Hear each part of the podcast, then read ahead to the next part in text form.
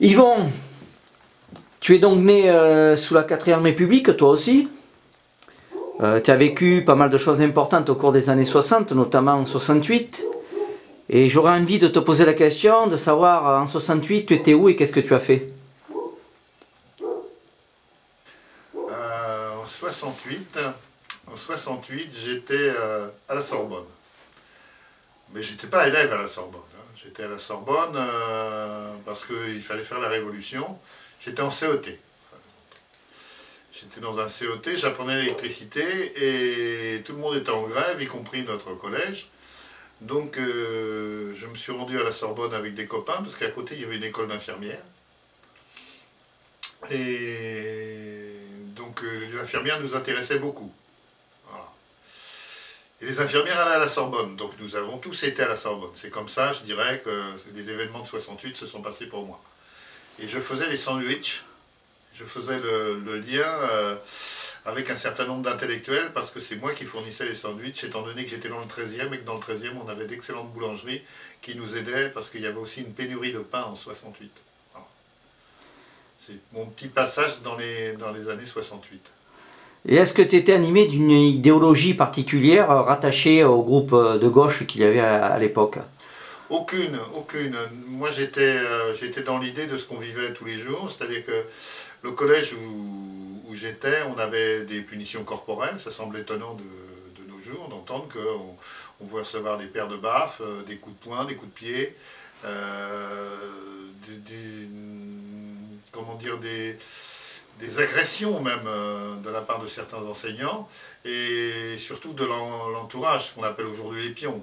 Euh, on n'était pas, des sales gosses, mais on était peut-être un petit peu dur, mais je pense qu'on méritait quand même pas ça. Donc la, prise de position en 68 pour moi, ça a été surtout parce que je me suis retrouvé délégué et euh, délégué de l'établissement. Et la, prise de position pour moi, ça a été d'arrêter ce qui me semblait une injustice. La politique ne, ne m'effleurait pas à l'époque. C'était pas, nous, il y avait le général.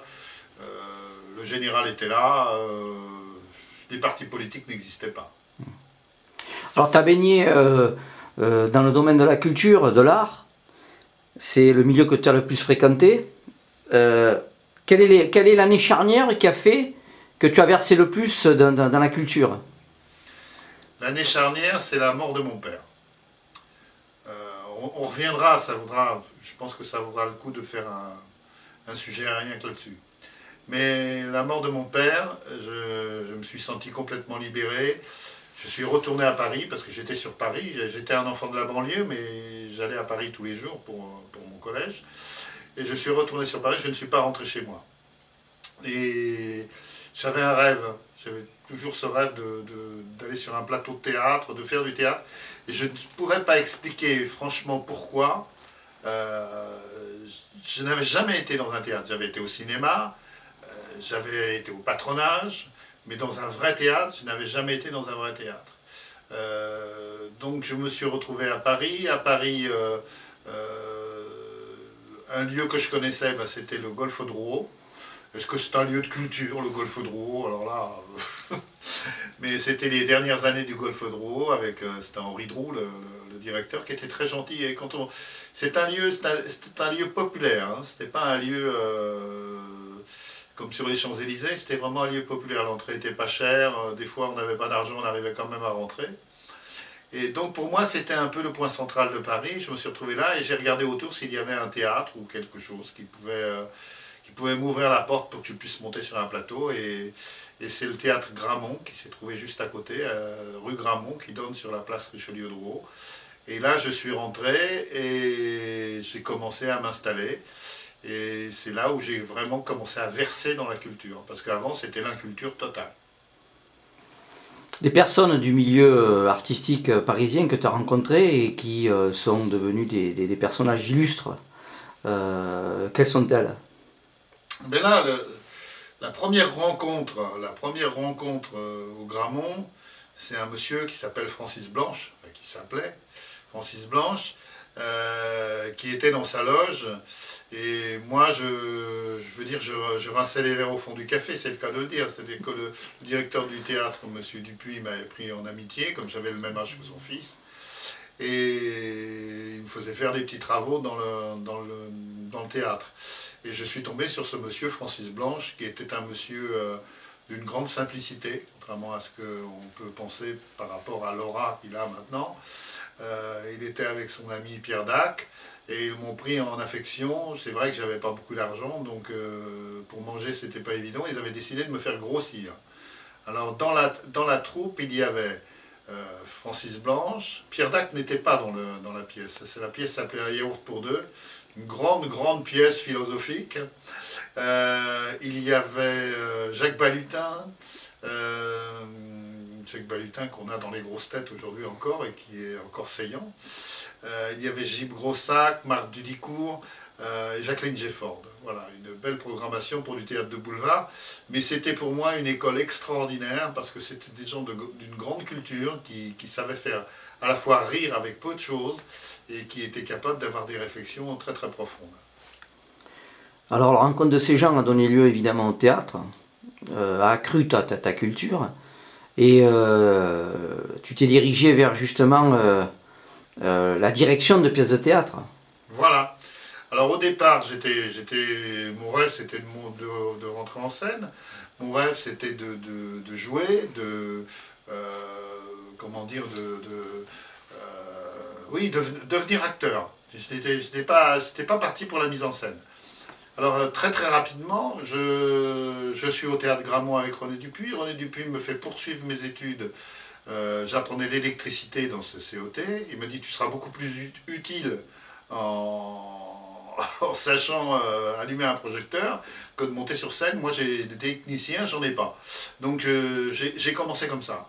Et en même temps, il m'a fait reprendre mes études. J'ai passé le, concours de la rue Blanche, la rue Blanche qui est l'école nationale supérieure des arts et techniques du théâtre, qui se trouvait à l'époque rue Blanche au-dessus de la place de la Trinité à Paris.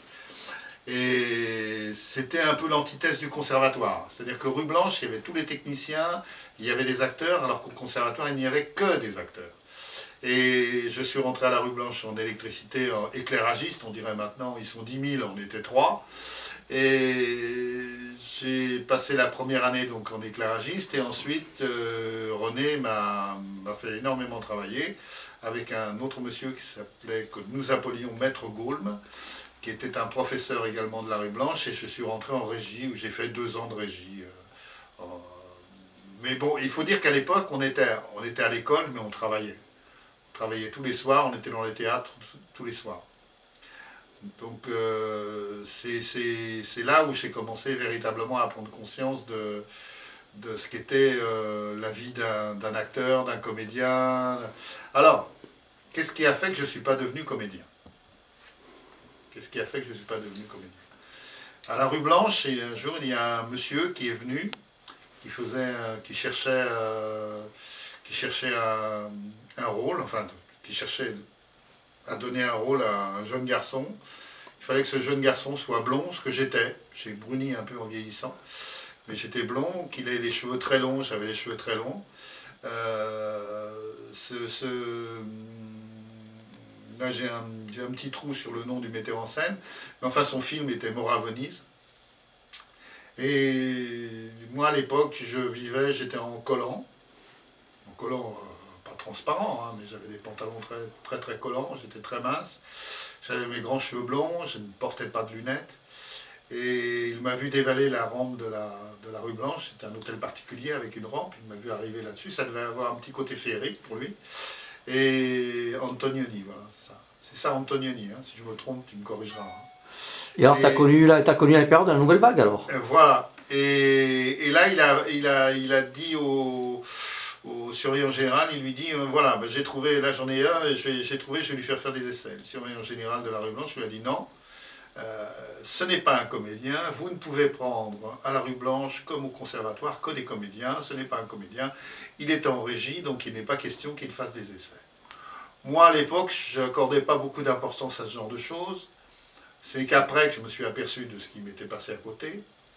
Euh, ce monsieur a quand même trouvé le moyen de, trouver le numéro de téléphone de ma maman et a insisté pendant, pendant plusieurs semaines pour que je fasse des, essais.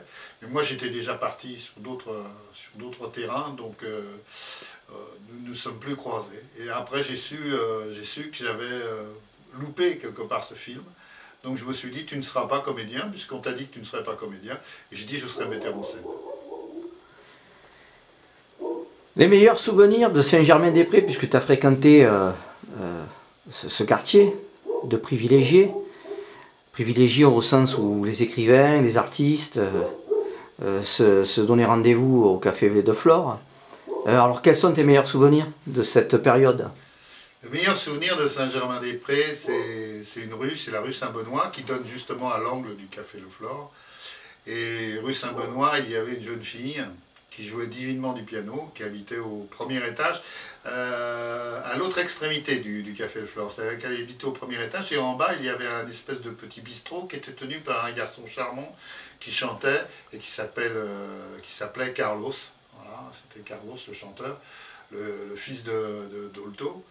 Et tout ce petit monde, c'était vraiment... Euh, c'était un petit monde où tout le monde se connaissait très très vite. Et donc, euh, cette jeune, jeune fille, dont je ne me souviens plus du nom, mais dont je devais être un petit peu amoureux à l'époque, euh, m'avait attiré rue Saint-Benoît. Donc je me suis retrouvé rue Saint-Benoît, j'ai commencé à fréquenter un petit peu le, quartier latin. Et c'est après, à la longue, c'est vrai que c'est un quartier qui est, qui est, très très agréable. C'est-à-dire que euh, toujours, toujours avec des idées reçues, on pense que Saint-Germain-des-Prés, c'est quelque chose de très, chic. Non, c'est quelque chose de, quelque chose de très humain. Il y avait des, maraîchers, il y avait des, enseignes différentes, on n'était pas coché les antiquaires. Et, là, j'ai croisé un certain nombre de, personnes. quelques années après, à Saint-Germain-des-Prés, j'étais avec la bande de, Michel Lancelot, donc, qui était sur, je crois, Europe numéro 1. Et hum, il y avait aussi un monsieur qui m'a qui m'a vraiment qui a été important dans ma vie, c'est Alphonse Boudard. Alphonse Boudard qui a écrit Le banquet des léopards. Et on se retrouvait au Flore. Bah, alors on n'était pas Jean-Paul Sartre, hein. c'était pas. Mais on se retrouvait au Flore parce que c'était très agréable d'être en terrasse du Flore et de voir passer toute la faune de Saint-Germain-des-Prés. Donc mon quartier, c'était la rue Saint-Benoît, le Flore et également le Procope, où j'allais euh, de temps en temps. Procope, n'oublions pas quand même que c'est euh, un des grands lieux de la Révolution française. Retrouver euh, un petit peu ben, en fin, d'études, c'est ce qu'on veut dire, paraît-il, j'étais un excellent répétiteur. Donc j'avais des amis, Villeray, Spiesser, Huster, Weber et surtout un, un, ami à moi, Roland Blanche. D'ailleurs, j'ai toujours une page d'ouverte derrière avec euh, Roland qui est avec Boringer euh, dans, une, pièce qu'ils ont fait tous les deux. Roland habitait à côté de chez moi, donc euh, on prenait le train ensemble étant enfant. Et c'est vraiment quelqu'un de, formidable. Il m'ouvrait toutes les portes, il était, vraiment extraordinaire. Donc je me suis retrouvé en tant que répétiteur, je me suis dit c'est peut-être l'occasion de gagner de l'argent. Il ne faut pas oublier qu'il faut être un peu vénal dans la vie pour s'en sortir.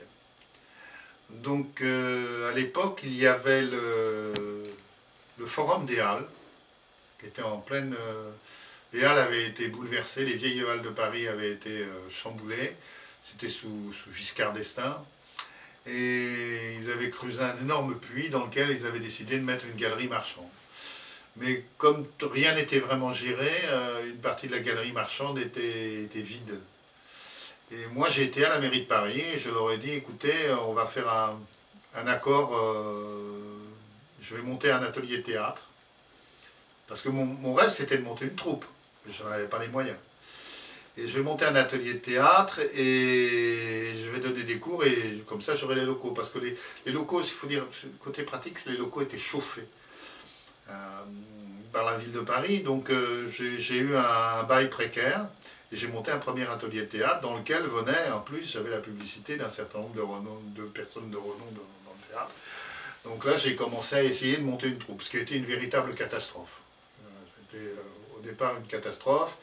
j'avais euh, tous, les, gentils enfants de Paris avec les parents qui pouvaient payer, mais moi, je n'avais pas la connaissance que j'ai aujourd'hui, et surtout celle que j'ai acquise en théâtre. Donc, ça a tourné un an, un an et demi. En même temps, je me tournais vers la régie.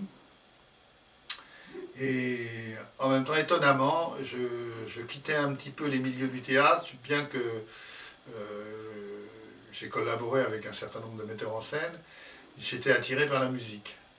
Donc c'est c'est toute une ouverture que j'avais, c'est-à-dire que pas, le, théâtre m'avait ouvert aux arts plastiques, à la musique, euh, à l'écriture. Euh, c'est une, une, façon de vivre, être un artiste. Je pense que j'étais en train de devenir un artiste. Et j'ai signé euh, quelques mises en scène à Paris à l'époque. Je faisais beaucoup, beaucoup de, répétitions. Euh, je travaillais avec Michel Roux. Michel Roux qui, est euh, connu surtout dans le boulevard. Mais il ne faut pas oublier que là où on était payé, c'était surtout dans le boulevard. Parce que si on n'avait pas la chance d'être dans le public, donc je faisais beaucoup de reprises de pièces dans lesquelles Michel Roux avait fait la mise en scène. Et moi, je reprenais, à chaque fois qu'un acteur euh, différent arrivait, je reprenais la livrée de mise en scène et je, le, recadrais l'acteur, c'est-à-dire je formais l'acteur et je n'avais pas, euh, euh, pas la signature. J'étais un peu ce qu'on appelle un nègre, mais un nègre très bien payé. Et aujourd'hui? Ah, Aujourd'hui, là, je suis, je suis un peu sur le... je suis dans une période de pause. J'ai passé 20 ans, 20 ans ici dans la région de Toulouse, à enseigner l'art du théâtre. Euh, ben, avant que tu arrives, c'était très, drôle parce que j'ai une ancienne élève qui m'a envoyé une demande d'amitié sur Facebook. Du coup, j'ai répondu et j'ai répondu à 4 ou 5 demandes et j'ai effectivement j'ai beaucoup essaimé. J'ai beaucoup d'élèves dans 20 ans qui, ont... Alors j'ai un élève qui est euh, à la Comédie Française. Euh, qui est Jean-Charles Cliché, qui, quand il passe à Avignon, j'ai la joie d'aller le voir. Ça fait très drôle de voir un élève euh, sur scène, surtout aux Français. J'ai une autre élève qui est à Hollywood actuellement, Roxane Sinclair. Ça fait plaisir de savoir qu'on a des élèves un petit peu comme ça qui se promènent. Et puis j'en ai un petit peu partout. Tout le monde pas, ne fera pas le métier de comédien, mais au moins je pense qu'ensemble on a, on a bien avancé, on a fait des belles choses.